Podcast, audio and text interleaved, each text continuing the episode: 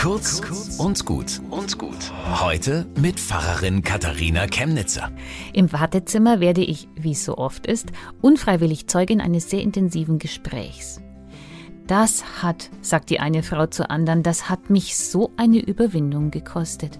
Jahrelang bin ich mit meinem Kummer rumgelaufen. Reiß dich zusammen, habe ich mir gesagt. Stimmungsschwankungen, damit wirst du fertig, habe ich mir gesagt. Aber irgendwann konnte ich nicht mehr. Und wie ich dann meiner Ärztin erzähle, wie schlecht es mir geht und was alles ist, da höre ich mich sagen, ich will doch einfach nur einmal wieder fröhlich sein. Und sie hat mich verstanden und gesagt, sie kann mir helfen. Wie ich rausgehe aus der Praxis mit dem Rezept, da geht's mir schon besser. Schon die Aussicht drauf, dass es jetzt Hilfe geben kann, die hat was mit mir gemacht. Ich sag dir, meine Seele war leicht wie seit Jahren nicht. Und wie ich das höre, denke ich an Jesus, der in der Bibel auch nicht einfach heilt, sondern die Menschen vorher fragt, was willst du, dass ich für dich tun soll?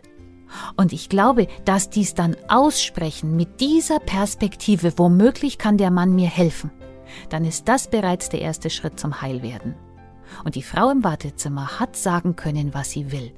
Zum Glück. Bis zum nächsten Mal.